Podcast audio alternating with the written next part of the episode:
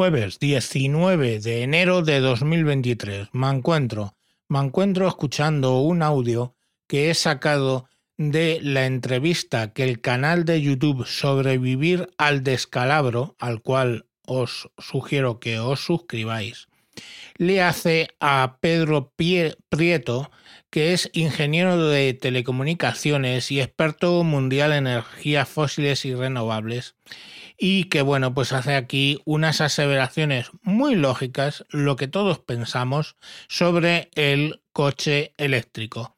Sin más, os dejo con esta eh, entrevista. El coche eléctrico, pues es otra, otra cosa, claro. Ahora ya dicen, no, es que los Teslas y tal. Sí, claro, los Teslas. Hay 7 millones de coches eléctricos en el mundo y 1.200 millones de coches circulando.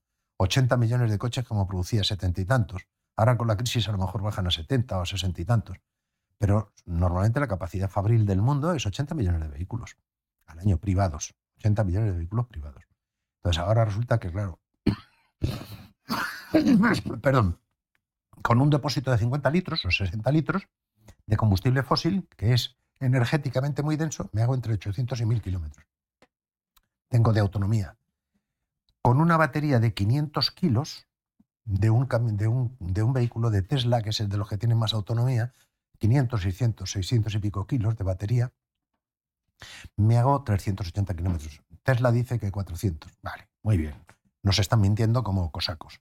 Yo hago 400 kilómetros de autonomía, tengo 400 kilómetros con 500 kilos de batería, que ya tiene una tara monstruosa para la carga que puede hacer. Eh, me hago 500, 480 kilómetros, dicen. Vale, con un jockey de conductor, sin aire acondicionado, sin calefacción, en una pista plana, bien asfaltada y teniendo las pruebas y a velocidad constante. Entonces ahora coja, meta a la suegra, meta al, suegro también, meta a los niños, el patinete detrás, las maletas, ponga el aire acondicionado en verano en agosto y sale por la carretera de Valencia a ver si llega a los 480 kilómetros. Y cuando esté a 220 kilómetros y vea que la aguja se le pone jodida, se le pone jodida, vaya a buscar un punto de repuesto, que si lo encuentra a 50 kilómetros ya va a llegar aquí, va a llegar aquí. Porque en la, en la carretera nacional hay gasolineras a cada 20, a cada 15 kilómetros. Electrolineras hay una a lo mejor cada 150 kilómetros. Y si llega usted a la gasolinera y tiene un punto de enganche y hay tres coches esperando, ya se queda allí todo el resto del día y hace noche. Se busca un hotelito cerca para hacer noche y hacer cola para luego recargar. ¿eh? Con una recarga rápida. Y si hace una recarga ultra rápida, se va a cargar la batería mucho antes, porque las recargas rápidas cargan las baterías, se cepillan la batería mucho antes. He hecho un simulacro de una batería ultra rápida, de una recarga ultra rápida, de una batería de un Tesla, y es que son matemáticas elementales de nuevo. La gente no piensa en eso. No, es que ahora van a recargar en 15 minutos.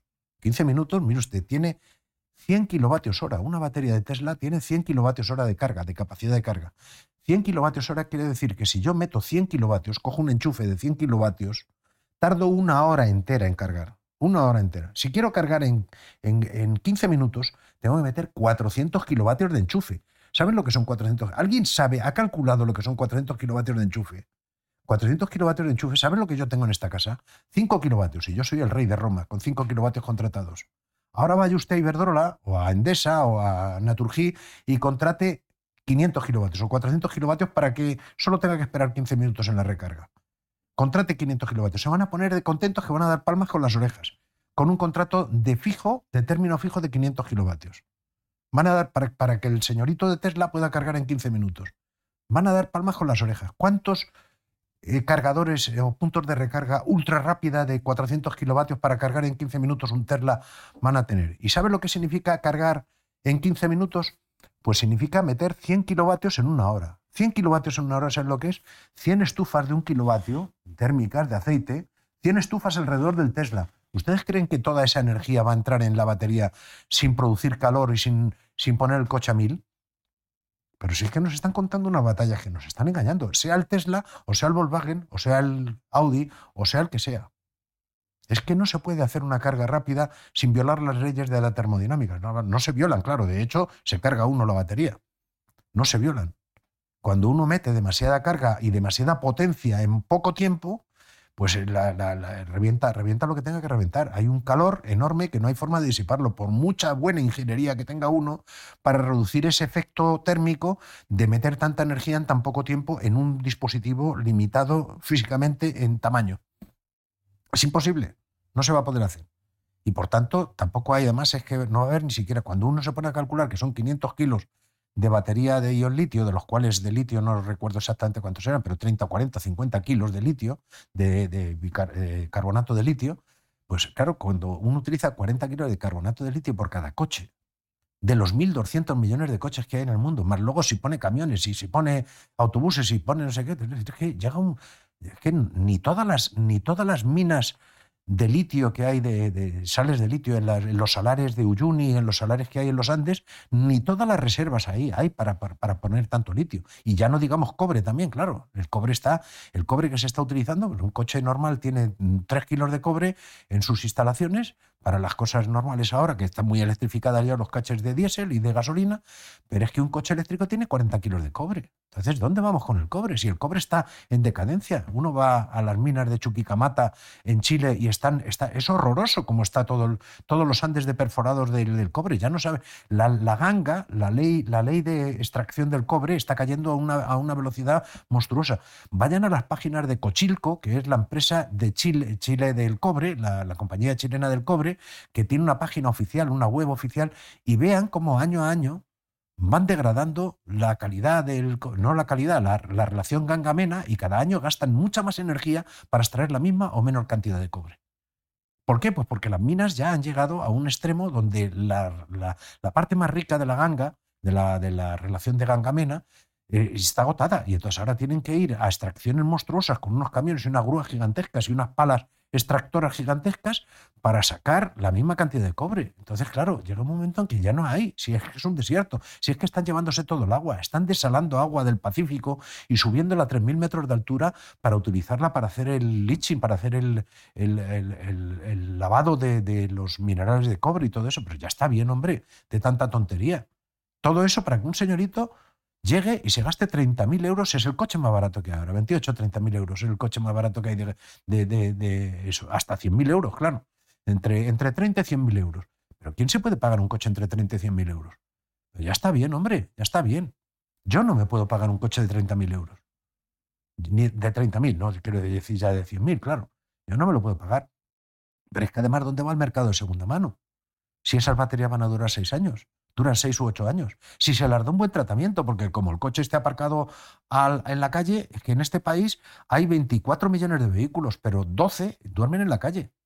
12 duermen en la calle. Y un coche que duerme en la calle ya me contará lo que va a durar la batería. Lo mismo que el de un garaje. Por aquí se va a Madrid va a durar. A ver, ¿cómo resuelven el problema de los 12 millones?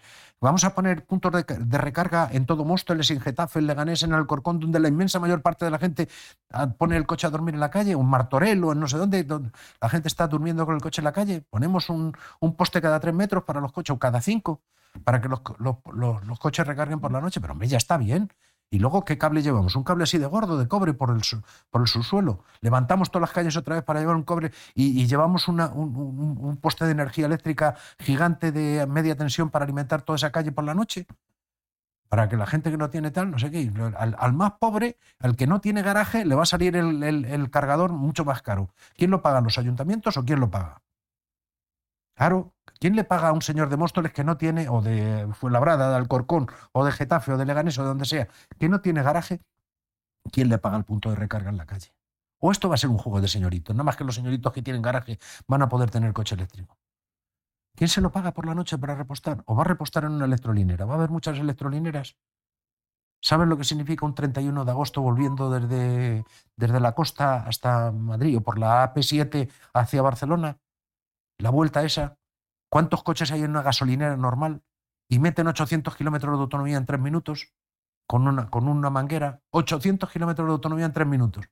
Cuando tengan que meter 300 kilómetros de autonomía en una hora, ya me contarán cómo van a estar las colas de las electrolineras el 31 de agosto, cuando vuelva todo el mundo a casa de vacaciones. ¿Pero esto qué es? ¿Pero por qué no piensan en eso, hombre? Que, es que hay cosas que a mí me llaman la atención, me llaman muchísimo la atención. No tienen sentido común. Es que no, hay cosas que, violan, violan todo el, más mínimo sentido común. dice, bueno, pero ¿Qué se meten en, en estos dibujos ahora? Bueno, sin más, eh, yo le explicaría a este señor simplemente una cosa, que por qué se hace todo esto, por qué los políticos fomentan este descerebrado o esta hecatombe energética y de todo tipo, pues por dinero, por dinero. Básicamente hay mucho dinero en promocionar estas tecnologías, hay mucho dinero en prohibir el coche eh, de combustión, hay el tema de la Agenda 2030, que es no tendrás nada pero serás feliz. En fin, eh, son una serie de cosas con las que vamos a tener que lidiar y que se nos presenta mm, básicamente día a día. Bueno, sin más, os dejo uh, mañana otro capítulo. Un saludo a todos. Adiós.